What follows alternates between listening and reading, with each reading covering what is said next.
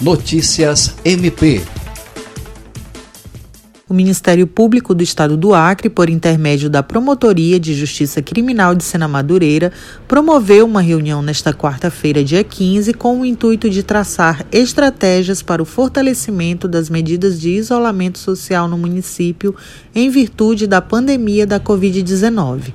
Participaram da reunião o promotor de justiça Thales Ferreira Costa, o prefeito de Sena Madureira Mazinho Serafim, o secretário municipal de Administração e Finanças Getulião Francisco Saraiva e a presidente da Associação Comercial de Sena Madureira, Maria de Lourdes Hoffmann.